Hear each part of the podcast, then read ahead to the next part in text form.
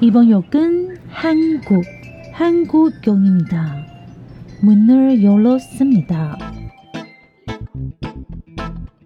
欢迎收听韩国客厅在你家，我是孝珍，我是泰妍。炸鸡买了吗？啤酒带了吗？一起来聊天吧。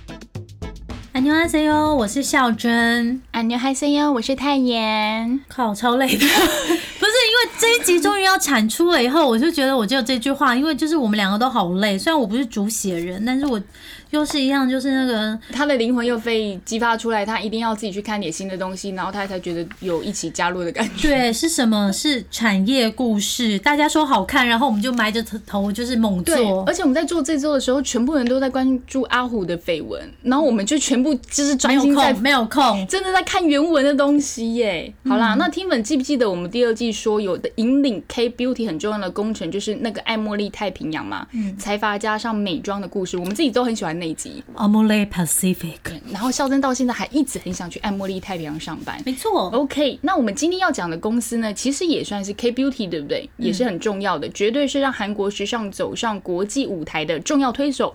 那虽然它没有什么上市上柜，没有挂牌，或者让让孝珍想很久那种天文数字，他会念不出照来的。十二颗零，什么东东的，对不对？但他却拿到 LVMH 集团旗下的私募基金十一位数的投资，将近台币十五亿。哇每个大明星机场时尚秀，每出韩剧的女主角都会戴上他们家的眼镜。最有名的就是二零一三年《来自星星的你》的这出韩剧，全智贤饰演的千颂伊，几乎每集出场都是他们家的眼镜。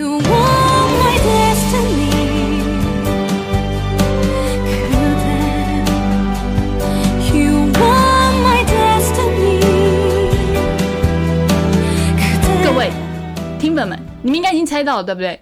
就是人称温柔怪物的 Gentle Monster。Oh my god！其实我也没有人称啊，因为他直接翻过去就是 Gentle Monster，就是温柔的怪物了，对不对？对，说到 Gentle Monster，其实我也有一副啊，我分享一下我是怎么跟 Gentle Monster 结下缘分的。就是我去釜山的时候呢，因为那时候我也是看了，就是来自星星的你对这个眼镜非常有兴趣，不知道为什么我去逛了他韩国的店，我买不下手。后来啦，在那个微风南山不是有开吗？在一楼那个旗舰店，我就去逛，发现咦、原来台湾跟韩国价格没有差太多呢，我就立刻买了一副经典款，就是那种很大大大，然后旁边有就是 V 的那个 logo。就是全黑的那种，但我的那个颜色好像是有点墨绿色啦。最妙的是，它现场就帮你调那个大小宽度，而且很快，然后又帮你装盒，就是有刻字化那种。最妙的是它那个包装，它定期都会换那个包装。因为我朋友不久前去买的时候，跟我那时候买的包装就不一样。那我那时候是束口袋，虽然我觉得那次包装没有很好用，因为我自己还又要再买一个小的盒子装进去，但是我个人觉得。还蛮好入手的啦，就是月薪如果觉得三万到三万五的新鲜人，其实买一只 Gentle Monster 应该不会要剁手，你觉得嘞？我觉得你会被骂，哦，真的吗？为什么？因为呢，一副 Gentle Monster 至少要台币大概七八千吧。那一个月薪三万的新鲜人呢，房租一万，生活费一万啊，都不用存钱，是不是？不用交际费啊，不用上课啊，都拿来买墨镜吗？各位，我们知道你们的苦，但不用投票给我们。啊，如果你没有房租一万，你可以把那个不是啊，那就很少啊，不不是飘的啊。不是飘的人，那可能那房租一万，他拿来存钱，他想要买自己的房子啊。好了，各位，这个以下我们不开发留言哦，对，因为可能会有被攻击。对，那我个人是蛮佩服 Gentle Monster，因为他就是靠做眼镜，然后也可以就是卖成这个样子。他的产品就是眼镜哦，眼镜墨镜，对，啊，眼没了镜墨。镜。拜托，现在想到眼镜，我都会想到验光行，好不好？就是一个非常 traditional，是 traditional 吧？Traditional 要非常传统的一个行业，但是没想到，我举个例来讲，宝岛眼镜、小林眼镜，中国公指定司，出国指定是什么啊？出国指定在巴黎时尚周上面，你看到宝岛眼镜是这种感觉、欸，是不是？就是呃，我真的没有办法否认你，真的是这样哎，各位。所以你们看 Gentle Monster 有多厉害，就是它只是卖眼镜，哎，卖太阳眼镜，卖 sunglass。哎上课是，但今天好好笑。好啦，那你有吗？你有一副吗我？没有一副，因为我上次去，我不知道为什么我最后没有买，但我会买它。但就是我去韩国的时候，那我第一次在那个就是跟这个 Gentle Monster 相遇呢，我在三清洞那边，那边有一家店哦。对，因为我朋友说你想看的话就去那里，因为刚好他家就住那附近。我那时候就是住在景福宫附近这样。对他朋友住三清洞，不是，他住景福宫，景福宫，哎、高中。妈妈，然后呢，反正总而言之呢，我逛了整个卖场，那因为这个 sales 一直想要跟我介绍，压力好大。你知道我在现场，我其实只是想要偷偷试戴，然后嗯就是翻一下嗯价码牌。然后，因为你知道那个销售员一直在我旁边，以至于我脑袋没有办法换算，你知道吗？就是这个我要除以要除以三三十几，对对对对对，总之呢，我看了两三副呢，我就默默走出去，走到旁边的首饰店买了两个戒指。对，就是本来应该要买墨镜，但后来就买了戒指。但反正都买到了配件，因因为刚刚肖珍讲说他在那边的时候，店员就是非常亲切的服务，热情对？热情对你知道在台湾也是吗？因为我碰完他们就要马上擦，对，我就觉得哎。这不是觉得怪怪，是觉得哇塞，你们真的要这么辛苦？对啊，因为墨镜它就是要这么秀，他把它当成每个作就是品看呢、Gentle Monster 让人很有压力。他就是个 monster，so，嗯、好嗯的，那接下来我们就要开始进入，就是第一个主题，要介绍一下 Gentle Monster 这间公司，你在韩剧里只有看得到的商品，但你看不到的背后故事。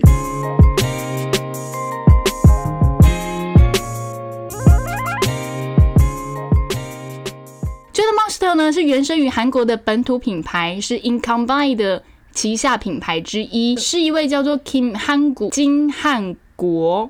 金韩国，大家要怎么翻呢？因为现在它目前没有中文译名啦，吼，那我们就一直用韩文叫他喽，这样子。不要啊，你用韩文叫他，然后我要叫他金韩国，金金金金金金金韩国。以前都他叫我用原文叫，不是因为我觉得这名字太可爱了，金韩国、那我们就哎金韩国好了。就是亮晶晶金韩国。好，我觉得这样他们今天可能没有办法，就是好好很融入产业，对对我们讲产业的时候要知性，我们要认真。好，那金韩国怎么了呢？金韩国还有其他五位志同道合伙伴在首尔成立了 Gentle Monster。那很妙的是，这些伙伴里面，他有艺术家，还有一个叫做街道规划设计师，很妙的这个行业。如果你有这个朋友的话，欢迎跟我们分享一下哈。那他在二零一一年的二月成立，所以今年刚好是十周年。Happy birthday！现在懂为什么我们要写他们的故事吧？因为我们要帮我们庆生。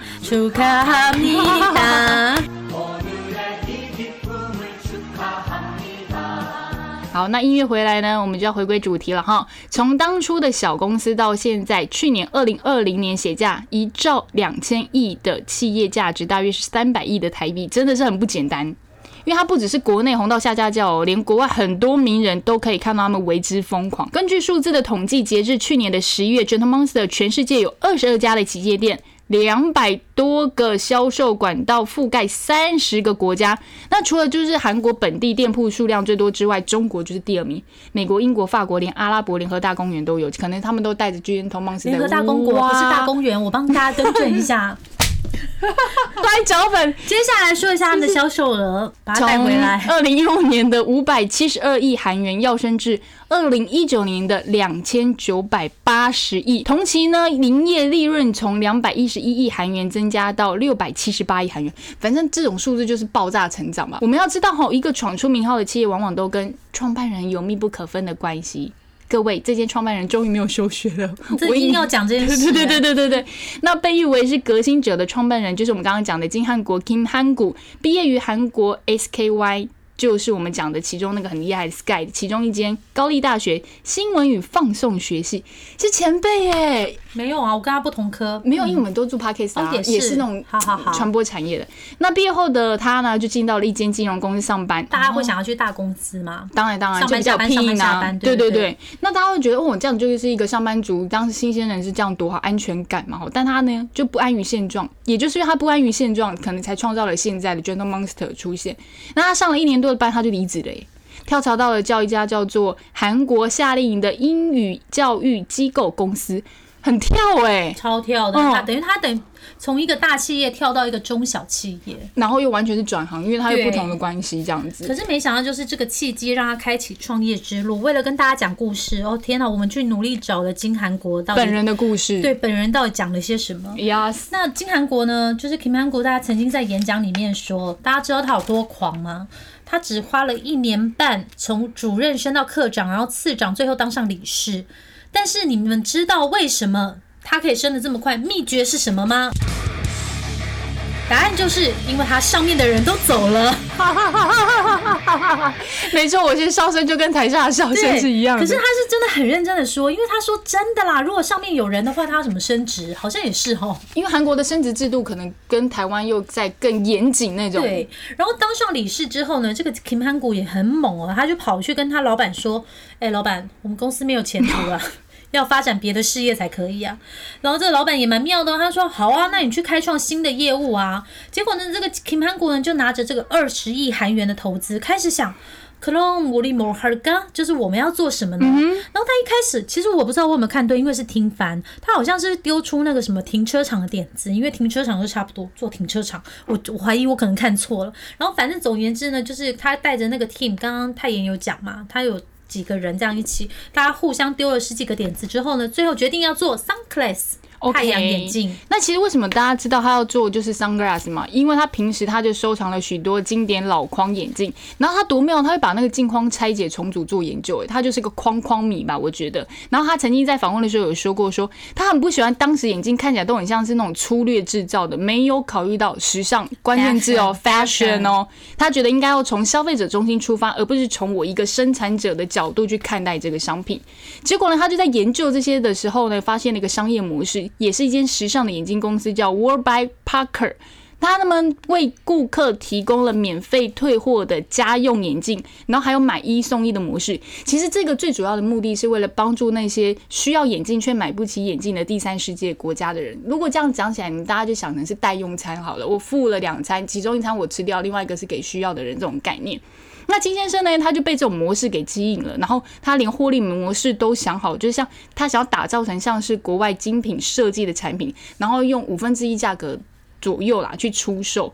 那如果你透过网页多选一点产品的话，他还会提供免费退货的服务、欸。就跟刚刚那个牌子是一样的、啊。对啊，然后他就想说，哇，这个一定赚啊！但是各位，真的创业没有一帆风顺，除非你真的咬了金汤匙出来，不然真的很辛苦。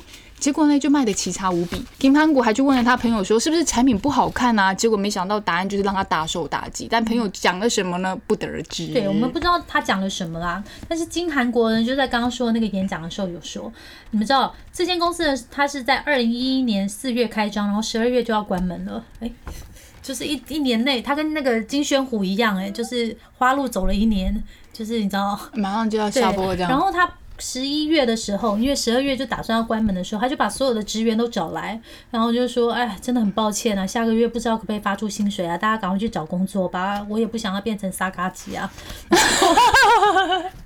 是你们可以在上班这段时间去找工作，赶快去找出路。我懂我懂结果没想到呢，有个职员呢私下跑来跟他讲说：“老板，我没有拿钱也没有关系，那理事你要努力经营公司啊，加油。”然后像金韩国这样子，就是他其实是一个比较比较没有这些情感开关的人。他说他那个时候听到这些话，他自己一个人的时候哭了好久，即便是后来他重新讲这段话的时候，也是哽咽的讲这句话。那个时候他有多惨呢？他说那个时候是。所有的营收全部都是赤字，诶，他所有的财产都投进去，然后借的钱也全部都投进去，然后这间公司还是扶不起来，一直到二零一四年，他的公司突然间呢又做得很好。我们晚一点再告诉你为什么，因为其实呢最主要的原因就是他又回去集中在老板，他不是不是跟他讲说李氏你要好好做嘛，他就真的好好做了。那他有多好好做呢？当时呢，其实，在 Gentle Monster 成立的时候，他们就有自己的工厂，还有设计师。其实这些设计师不止画图，还有连制作都要。那每一副眼镜呢，在采访的时候，他有说至少都要画上十张的蓝图，经过六十一道工序，手工打磨抛光。然后他们用的好像都是经过就是自然风干的那种醋酸板材。光念到这里，我都我都累了。经过这样的设计呢，才能创出属于 Gentle Monster 的自有风格。所以大家可以发现，他把心力都放在设计上面，对不对？我觉得他成功是有原因的哈，因为那个时候呢，金代表在接受访问的时候，他有说，大家觉得说做眼镜的人只要做好眼镜就好了吗？还是说他需要连艺术啦、经济啊、政治都懂？因为这个金代表就说，只有做眼镜的人跟把戴这一副眼镜的人的生活都摸得透彻的人呢，他是完全不一样的。就是这样说哈，大家听好，这很重要哦。就是比方说，我要卖这支笔，我不是只有卖这支笔，我是要去想象说用这支笔的人他是怎么样的生活，他是在户外然后签订单吗？还是说他这个人其实是在办公室的文员这样子写书而已？所以你看这个代表的话是不是很有哲理？要记起来哦。各位，我们再特别讲一下，我们后一面也会讲到的。其实刚刚孝珍讲的，如果用比较专业的术语来讲，就是现在的很多行销人会讲的场景行销。你在卖这个产品的时候，你就要去试想，你的消费者在什么样状况之下会用这个产品，以及他为什么要用你这个产品，会出现在什么的场景之下。这个要好好去思考一下。那金韩国呢，是把这件事情做得非常彻底的一个创办人。嗯，我想说的是，因为我们录音的这一天是礼拜五嘛，我来的时候就跟着他一起听课。那我只想说呢，虽然呢我没有读那么多艰涩的书，但是托做 podcast 的福，我莫名其妙就懂了一些道理呢。都是谢谢各位韩国企业家教我的。虽然我没有念那些很难的书，因为真的好累，有时候真的觉得到底人生为什么要一直这样上课很上进啊？对啊，但我们昨天都还在念书，好烦哦。好，好，然后接下来呢，就跟大家分享一下这个金韩国的几个小故事，因为我觉得真的蛮可爱的哈。这个呢，金韩国年轻的时候呢，他说呢自己是个平凡的人，可是他老是想要做一些不平凡的梦想。好，这个梦想要怎么实现呢？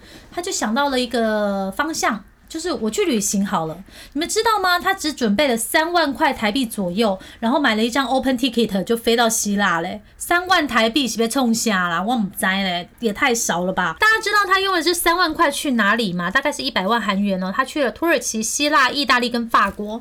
哎，三万块人可以加你得收窄呢，根本就是一个很便宜的旅行嘛，是不是？你们知道他怎么做的吗？因为这实在是太难了，没有人相信他可以做到。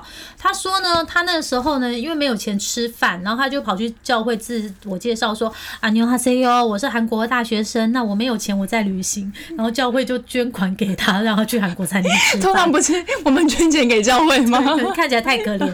然后他就说他的睡觉跟洗澡都是在公用厕所。我觉得他真的很勇敢，因为其实身为女生，我不敢这样子。女生比较不敢，我觉得男生在这个某方面他们比较能够做到啦，因为很多限制嘛，对不对？我觉得最厉害的是这个 Kim Pam Gu 同整自己的这一些事情，他回想这段过去，他说，其实他那个时候是在测试自己的极限到底在哪里，能够忍受什么样的痛苦。我觉得我看完这一段以后，我觉得没有我我无法，我可能就是一个那叫什么我们拿三十万去吧，可能就不用这样子。三十万，没有三十万，可是确实他这种是没有办法。然后他也有说，现在叫他再去做这些事情，他做不到，因为这是年轻的时候才能做的。他现在回想过去，也觉得自己那个时候怎么那么勇敢呢、他其实有这样子讲过。然后呢，还有另外一个小故事也是很猛的哈，是关于三个月内看了一百本书的疯狂事迹，这个也很猛，大家可以笔记一下。你们知道哈，这个地狱朝鲜的上班时间哈，根据金韩国代表说，是早上六点就要出门，我还在睡觉，然后晚上九点才下班，然后回到家，因为通勤嘛，通常都十点多，那你要吃点东西，然后再东摸西摸，可能都十二点了，那怎么会有时间看书呢？可是那个时候呢，才刚进公司不久的金韩国就说，他其实一直很想要成功，他是想要做一点就是不平凡事情的人。然后他就想说，好，那我要怎么成功呢？好看书好了，因为书里面有很多成功人士的 story 故事。可是呢，因为他又不是像那种聪明的人会速读嘛，他有想说，好，那要看多少？因为你要看到一个量，才能够就是让这个成绩出来。累积数据之后才能分析。然后他就说一天一本好了，那三个月的话就是九十本。然后呢，可是他又不喜欢九十这个数字，嗯那就九十九好了，也不是。他就决定说好，那我就看一百本好了。可是你怎么在三个月内看一百本的书啊？因为你知道他也没有学过速读，然后他也只能就是硬读啊。然后他突然想起来说，有人因为就是凌晨三点，就是都还不能睡觉的时候，他就是睡在那个不知道锥子上啊，因为听翻所以听不太懂，就是这样追追刺到以后，他就可能就不会睡着。然后呢，他就听了这个故事以后，他想说，好吧，那我就带一把水果刀好了。如果我们今天没有把书看完的话，我就把拿书的手给砍掉。是是要是有这看完你怎么看？你怎么看下一本书？我听到这边的时候，我想到，对，然后他是怎么回事我觉得这边？真的超好笑，因为对他就说他讲完之后，他以为听众会很感动，结果现在台下人跟我们一样都笑了，然后他就说：“你们不能现在这样笑，现在是一个感动的 timing。”他都讲那么血腥的东西总而言之呢，就是在这三个月内哦，哦，因为他本来其实是只看小说的人，那因为他要看一百本的书嘛，他也看了很多经营的书。那我觉得最特别的，也是泰妍觉得最特别的是，那个时候呢，他因为很想要知道人的行为，他就买了很多研究大脑的书。你知道，我觉得他真的猛诶、他是先上网搜寻大，大脑然后出现三十多本书，再从里面这样选选选选选，然后选出十多本，一口气全买。然后这样念完一百本书之后，他的人生有什么改变呢？我觉得最好笑的是，他得到的体悟是。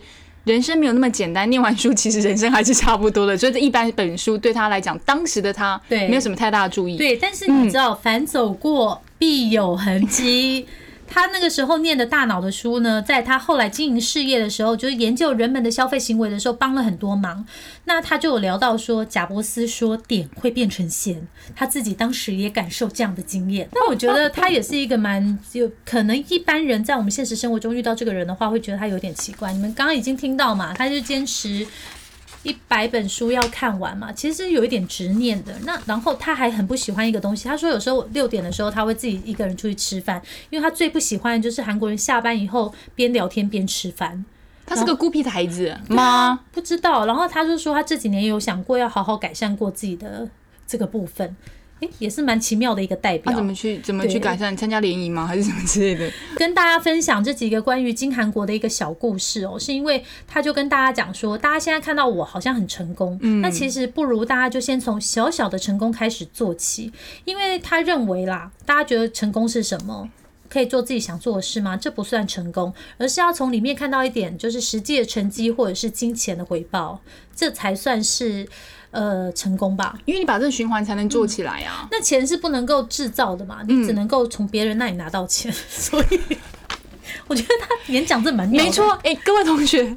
拿到钱的方式啊，有两个，一比如说跟天使投资人拿嘛，哦另外就是消费者，你你都是跟人家拿钱的、就钱不能够自己印出来，你知道。你不中央银行啊？钞票不能自己印，一定要从别人那里拿出来。所以呢，首先你要做出让别人甘心掏钱的产品。哎、没错。讲的很有道理耶、妈，你现在也成为 CEO 嘞！Hello，欢迎 QO。所以呢，他就说你一定要喜欢自己的工作。你知道那个时候演讲的时候多好笑？他就问台下观众说：“你们喜欢自己的工作吗？”有一部分人就说喜欢，然后他就说不行，这不是我预期的答案，这样我讲不下去。他就转到另外一边，然后问其他人说：“你们喜欢吗？”然后这边不喜欢他说好，那你们一定要投入在自己，这样才能讲他想要讲的答案嘛。然后他的意思是这样哈，你首先要先投入自己喜欢的工作赚的钱，然后让生活稳定之后呢，再把这个钱投注在自己喜欢的东西上，嗯，然后投注在自己喜欢的东西上，再做自己喜欢的工作，就会钱滚钱。好像也是哈，自信心会带动啊，你才会一直想要做下去，想要就去增进这样子。但是呢，讲到这里呢，大家好像觉得说金韩国带的这个 GM 啊，就是很努力然后成功，其实也没有，他其实是有一点点运气的。五秒钟后回来告诉你为什么这个运气来自于谁。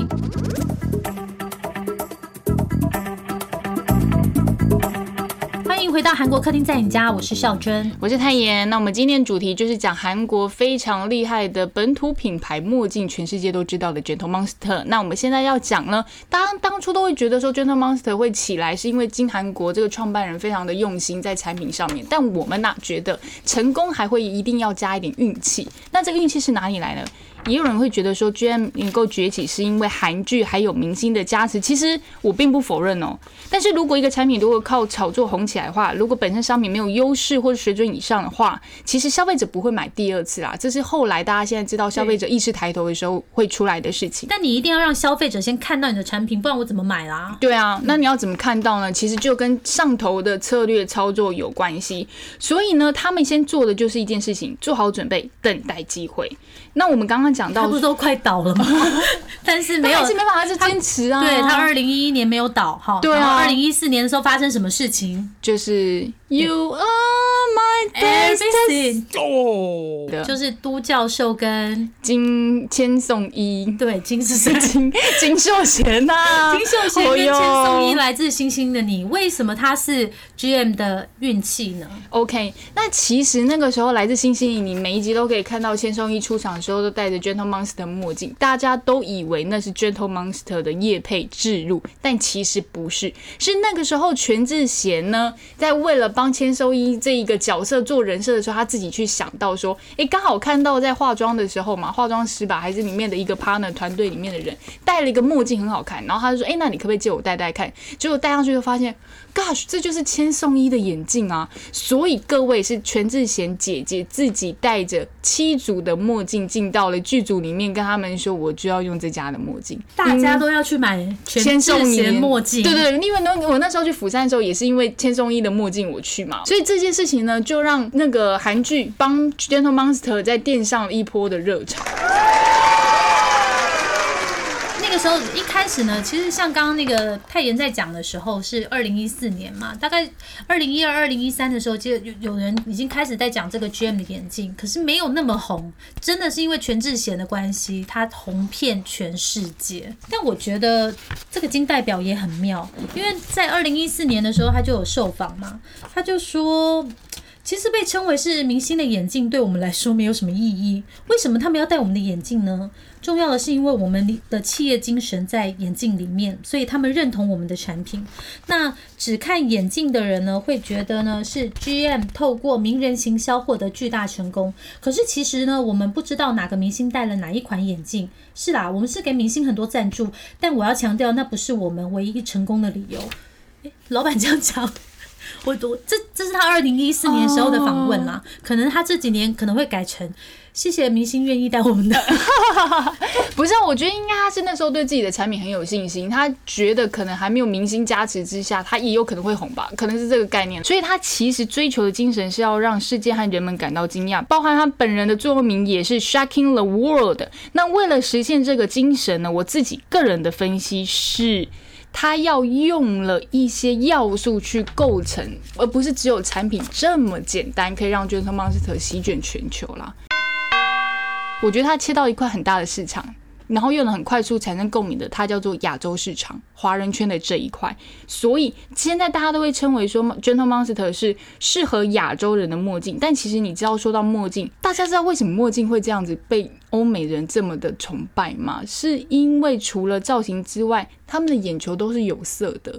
他们戴墨镜最主要是要阻绝那个阳光，因为他们的就是比较有色，它可能好像对阳光的那个阻挡力比较弱，跟我们这种黑眼球的不太一样。嗯哼，对，所以墨镜对他们来说是保护功能大于装饰效果。那当然有装饰效果就更好啦。所以大部分的墨镜其实都是打造出来适合欧美人的脸型，很少有属于亚洲人的眼型啊这。边我插播一下，简单来讲呢，我们亚洲人就是大脸跟没有鼻子，但是但是你们不觉得买那些欧美大牌，就像我很想要买 Dior 跟那个什么的，就是你知道。撑不住啊，你撑不起来，戴不我每次都住啊拔，下来啊，然后就变老奶奶眼镜啊。对腰有痛。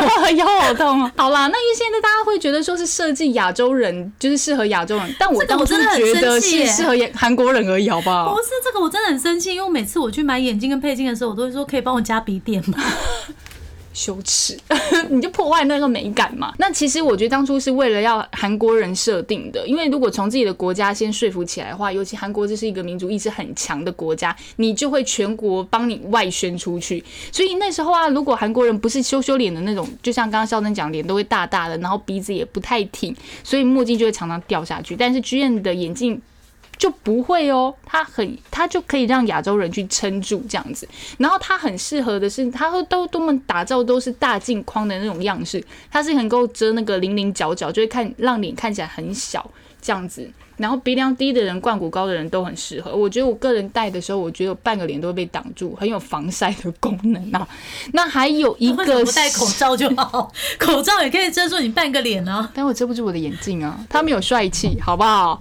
那重点是它的价格，还有就是那只有那个欧洲品牌的一半，啊所以是非常亲民七八千啊。诶镜片它还是用那个德国的蔡司，哎、嗯所以 CP 值其实是很高的。金代表真的蛮厉害的欸，偷偷告诉大家一个秘密，其实你们知道吗？Gentle Monster 每一季的时候都会把产品分等级，那怎么分？数字越高的话，代表它的设计越前卫，就是你没有办法戴的那种；就越贵越越怪然。后数字越低的，就是普版啦、就是我们这种普妹。难怪每次买的都是 Gentle Monster 最便宜的款，所以我跟你说，月薪三万五，你真的可以买吗，对不对那对？房租怎么办？就下个月再交。好，那这个是适合打造也适合亚洲人的墨镜，是它切出的产品的破口。那我们来讲到的是，你不觉得为什么 Gentle Monster 的店大家都很想去逛吗？嗯，因为我知道为什么，所以 不是因为刚刚我们有给大家小小透露一下，他的团队里面有接到规划师啊，我就在想这个根本有没有关联？可是有关联，因为它其实里面还有。一些室内设计，对嘛？他就是来自各个不一样有关于美的合作伙伴，让他创造了很厉害的，就是空间营造。各位四个字：空间营造场景。对，Gentle Monster 不只是墨镜界的怪兽哈，根本就可以去就是斜杠做室内设计或者是博物馆了。那有逛过就是 Gentle Monks 的实体店，都会觉得很像走进异次元的感觉，因为他每一次的主题都会让大家觉得哇塞，我好像来到了太空这种感觉，就是很前卫的科技，或是摸不着头绪的那种艺术呈现。我觉得就很像博物馆加上艺术馆加上超级秀场的那种感觉。不好意思，我插播一下，有人在超级秀场里，你只要拿了一副眼镜，然后就马上上去擦。哎你因为上次我们去那个一零一逛那间店，你是对这个印象太深刻。那真的是哦，继续继续继续回到这个威风南山。哦，是微风南山，好想哭哦大家可以去去逛一下，就可以感受一下我们的感受。然后我讲一下它的设计有多么前卫，就像他之前会把整张 AI 他的脸。搬到那个实体店里面，那那个会动哎、你感觉好像他就在看着你那种感觉。那还有未来农场啊，甚至是如果你在火星上生活是长什么样子，那他每一次都会有个主题，而且更换速度之快，你知道吗？大概半个月、一个月就换一次，你就真的是逼死自己人啊。那后来金韩国也有出来，他有说其实这个步调应该要要缓一下。他终于说话，是不是？不是因为消费者如果就是胃口越养越大，他们只会累死自己，不每天换吗？你以为是布景公司哦，每天在策展，是不是？对不对？好啦，那其实这个感觉呢，如果没有让你买单，Gentle Monster 至少会让你心中成为一个。你可以不会说他是专业的墨镜，anyway 没关系，但是你一定会说他是一个非常厉害的艺术家。至少 Gentle Monster 在你心中就会一个很特别的地位。记住，如果要是消费者记住了这个品牌，你就成功了一半。刚刚泰妍有说到嘛，就是他让人印象深刻就有展馆，大家也知道这两年大家都是受那个 COVID nineteen 的苦吼。我觉得你知道展馆一定要有人去逛，可是现在呢，就是 COVID nineteen 大家都不能出门之后，很多人就是专心把那个销售就是。经专心经营线上的销售嘛，一开始的时候我们就有说到，今年是这个 Gentle Monster 成立十周年。那在这个没有办法 face to face 的年代，因为我们不能够出来见面嘛，他反而就是反其道而行，加强经营实体门市。哎，我觉得这个真的很很大胆的选择，对不对？对，因为其实现在就数字上来讲，确实这个线上销售是变多了。Yes，那我在猜啦，可能是因为金韩国觉得墨镜是一个需要试戴的，我非常认同。怎么说？因为你不觉得有时候我们万一买错就是退货吗？因为戴起来也谁知道丑啊滑，然后你知道对你又不能现场被他调那个宽度，没错。然后呢，所以今年二月啊，他在首尔江南店就开幕了一间旗舰店。哇哦，比商品更吸引人的是呢，它整个现场每个地方都有装置艺术，哇眼睛好乱。可是我们不能去看，我们是看着照片跟大家讲的哈。一二楼的时候，它是用那种有点像工业风啊，然后反正就保留那个建筑的残骸，然后跟收银台。但我觉得比较特别的是三楼的时候，你走到三楼呢，有一个六只脚的机器人，然后在四楼的这个化妆品的货架上呢，会有那个像芦苇一样随风飘逸的机械臂。就是机械手臂在那边这样子，像这波浪舞。然后我觉得蛮妙的是哦，那个时候在设计这个展场的时候，金韩国就问大家说：“哎，如果你在买东西的时候，旁边有机器人到处走，你们感觉怎么样？”大家就要去打打造这个展场。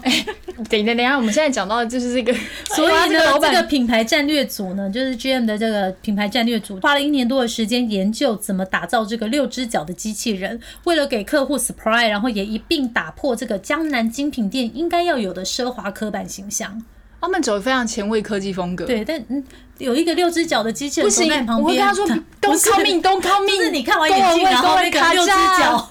立刻伸过去把眼睛，没有乱说的，不是这个样子，因为我们还没有去逛过。不是不是，我们只是很想象，如果他万一变成这样，对，那其实呢，去年受到这个新冠肺炎疫情影响，吼，其实 Gentleman's 的业绩大受打击。我觉得他做出这个决定，吼，是蛮怎么讲啊？给我一个台词好吗？勇敢。对，也有可能是他可能看到说，就是大家渴望出来的那种心情。因为其实除了 Gentle Monster 以外啊，Nike 也在首尔开了 Jordan 首尔，里面只有 Jordan 的产品，然后也在三清洞开了一个享受瑜伽跟群体体验的复合文化空间，就是你可以在里面体验很多瑜伽什么的活动。然后像是现代百货在汝矣岛有一个新打造的。了不会念，糟糕了，嗨代现代大家 The High Dice Over 英文太难了，反正总言之就是一个很厉害的如意岛新拼的百货公司啊，他就把瀑布艺术博物馆全部都带到百货公司。哦，要是不是我们今年没办法去韩国，我们早就去了，好不好？是不是？就是要让你有这个体验，然后看到这些东西之后，我不用想象，我就直接买下去了。就直接很冲动，哇，好开心，然后就买了，然后回家数钱的时候发现，哎，怎么少了？太原 CEO，你觉得他这样子破格的这种，就是跟一般人不太一样的行销模式，你怎么看？我觉得他其实是很打造就是线下体验的那种感觉的、啊，就是沉浸式体验。我觉得他这一块做的非常厉害。我们刚刚讲到他是用空间带给的那种感觉嘛，所以要是我如果我有机会的话，我是觉得真的还不错啦。嗯，对、啊，刚刚讲到就是展场的部分，然后其实呢，除了艺人推荐，然后展场很特别以外。Gentle Monster 最厉害的就是它跟很多厉害的品牌合作，嗯嗯，如果大家去逛一下那个 Gentle Monster 的官网，会发现他们上面的那个分类很特别，就除了他们自己家的太阳眼镜还有眼镜之外，它还有一个很厉害是 Corporation，就是合作的那一部分。那我觉得应该是让所有不是说靠自己吗？靠自己去发掘哦，合作对象是不是？好想好想顶金韩国代，对，一被揍，这样我明天就收不到眼目镜。金韩国代表今年应该已经四十岁了，应该还是可以顶嘴一下。那我个人觉得，就是消费者最着迷的就是这个合作系列。哎，着迷不一定会买单，因为其实你知道吗？这个合作是非常前卫的设计，就是我们刚刚说数字等级可能很高，不是我们这种可以戴可以。你知道他现在说很前卫的设计，我想说是把墨镜当口罩戴吗？是干嘛啦？但是他的确有把，就是做了一款 真的护目镜的墨镜哦。护目镜墨镜，各位是透明的，你们我现在有点担心，因为每次我们两个聊太开心，以后回去都很难剪。好了，那我要先讲一下，我觉得最近最妙的是魔兽世界。大家水喝到一半要吐出来，哎、这是最新的联名，好不好？我不知道这到底要讲是墨镜联名还是电玩联名，因为既然是魔兽世界，然后我进去官网玩了一下，妈呀，他那个线上选品好像弄得跟那个魔兽游戏界面一样。那我传给我二哥的时候，他就跟我说，哎、怪怪的。不是，那他是魔兽世界里面打打怪的眼镜吗？还是就是他会用绿色嘛？因为魔兽世界你知道，其实它的好像那个特别颜色是绿色，然后他做的就是有点就是我感觉这个要给 GD 戴哎、就是绿一定可以，一定可以。就是这种东西，就是明星你戴会觉得哇好酷好潮，但你自己应该不太很有尺度带出去啦。那大家可以看一下。那我觉得还有一个很特别的是，他们今年也有跟一个叫做 Ambush 的一个。韩医美籍设计师合作这个品牌里面的，那同时呢，这位设计师也是迪奥曼的这个珠宝设计师，就是两个潮牌合作的概念，很特别。是你们知道，你们去登山拿、那个登山扣，然后他把它变成镜脚，就是你镜框跟镜架中间的连接变成登山扣。那好你知道，因为我那天去一零一嘛，然后我就看到那个宝格丽的橱窗里面啊，那个珍珠项链的扣环竟然是回纹针，其实我觉得蛮美的、欸，但是那我做给你就好了。不一样。哦，贫穷限制了我的想象哎。然后最有趣的是，你有找到跟华为合作那个，我才觉得太妙了。华为跟 Gentle Monster 它合作那个智能眼镜，哦，我觉得这个很厉害，因为它发布会在法国巴黎。也不是啊，是这个是华为的第一款智能眼镜哈，就是你可以用像零零七一样，你可以用眼镜接电话跟打电话，噔，就是你触碰，你知道那个眼镜镜框跟那个镜角那边不是刚刚他说的那个登山口那个地方，我会想到柯南？就是那边你碰一下，你就可以按，就可以点打电话，而且它还有搭载那个 AI 技术哦，可以控制音量，是怎样？太小声，然后它就自动 调小嘿声。Siri 音量调大，因为太贵了，我们没有办法买那一款墨镜，我们只能自己想象。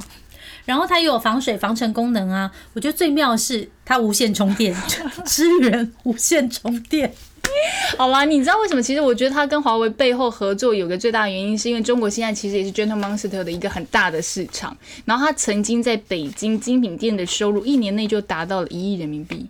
哦你知道他之前还跟那个 Chris 吴啊，就之前闹那个绯闻闹很大的那件事情，闹丑闻呐、不是绯闻，闹丑闻很大的那件事情，他们还有联名过一个系列呢。OK，然后还有一个就是跟那个地毯史云顿，就是《奇异博士》里面饰演的那个古意大师的英国女演员，然后他们也有一起合作的一个系列，我觉得蛮特别的。然后其他还有像是 Fendi 啦，然后还有那个 Alexander Wang，然后还有 BP 的 Jenny，Jenny 也是出了很多系列，都有联名过。那除了这些特殊的产品之外，有强大的明星加持，其实居然卖的最好的还是今年的款式呢。那大家就不用我们说了，就可能是千颂伊的那一些都是比较热门的款式。就是比较便宜的。我们刚刚已经跟你们说过了，越便宜的不是卖的越好比。较普版的，大家比较能够容易带出去啦。就是金韩国本人曾经是在那个彭博商业周刊的采访上面，他有说到说，当我们推出一个新产品的时候，我们透过两种语言的表达，一种是数码化的语言，一种是现实的语言。他就是研，他就是研究过说你刚，刚说了什么？我听不太懂哎、就是数码化的语言，零跟一是不是？不是，现在就在告诉你，他们就这个是一个研究。他说，人们在数码化媒体上喜欢点击一些特别异于寻常的产品。所以你记不记得我刚刚有说，官网上面、数位平台上面，它那个 corporation 的东西为什么会这么的让大家吸引？着迷就是这样，因为我们在网络上都会点一些酷的东西，但是实际的时候，我们又回到最理性的消费的概念。好啦，那其实，在现实生活中，就是实体店里面，一般人通常拿起的大部分都是非常普通经典的设计啦，就是这概念的意思。最后呢，要告诉大家，其实 Gentle Monster 呢不只是卖眼镜而已。刚刚有说嘛，它那个化妆品货架上有那个像芦苇一样随风飘逸的这个机械手背。那它有哪一些其他相关的产品呢？OK，其实刚刚就是肖珍在讲到他们那个旗舰店的时候，大家有听到四楼其实是一个化妆的品牌，对不对？所以我们要特别讲到，其实如果你有在关注那个韩国的美妆，会发现有一个小清新的美妆时尚品牌，很走女生风格的简约优美的感觉。到底是什么？它是一个护手霜啊、，OK，它的名字叫做 Temperlease。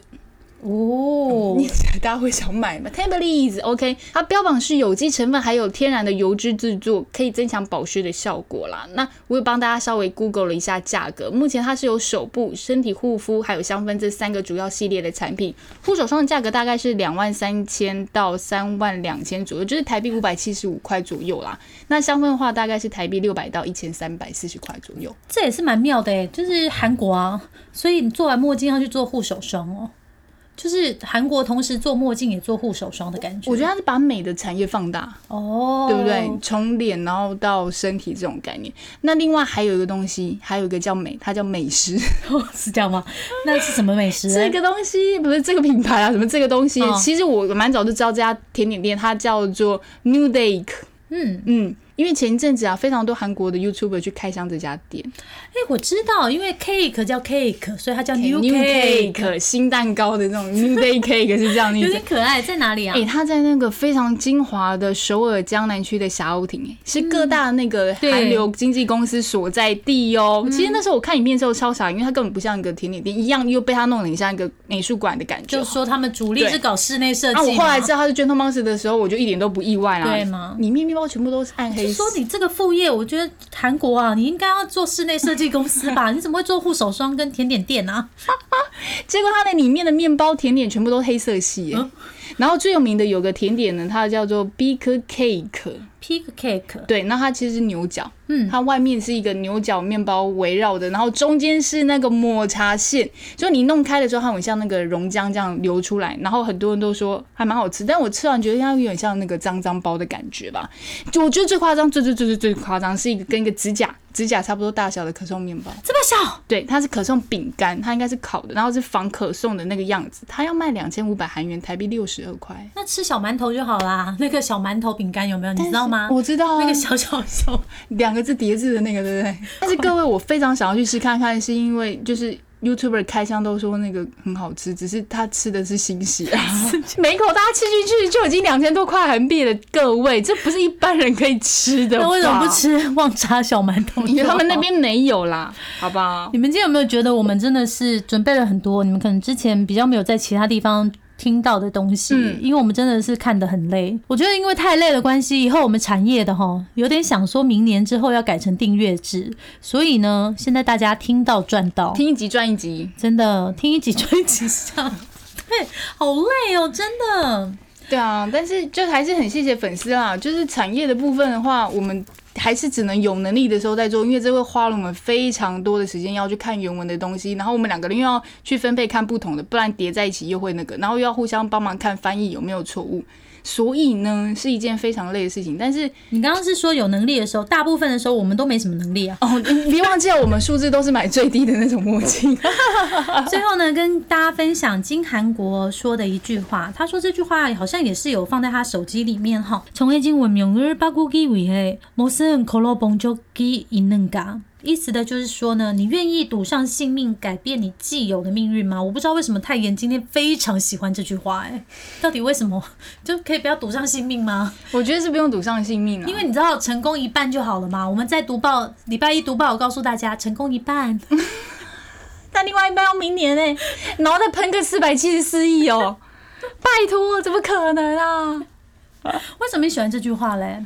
因为我觉得它要代表的是你决心，跟你义无义无反顾的，你知道你坚信自己做这件事是对的，所以你愿意你赌上性命去做，嗯，这是一种可是截至目前为止，我好像没有。好了，可能又只有谈恋爱的部分吧。哎、对对，我们都是谈恋爱的时候才赌上性命，这样对，那听粉可以想一想，就是说，如果真的很想成功的话，不妨先从小小的成功开始做起，我们做 podcast 也是赌上性命啊。是这样吗我？们都是熬夜，我们不是拿命在换吗？不管你有没有全部收听完，或者是就是有给我们什么建议，还是欢迎。哎、你常讲的那一段、哦你都没有讲了。订阅五颗星，写评论，再麻烦大家喽。好了，期待下次的产业内容，可能就要订阅喽，赶快听吧，安妞。拜拜。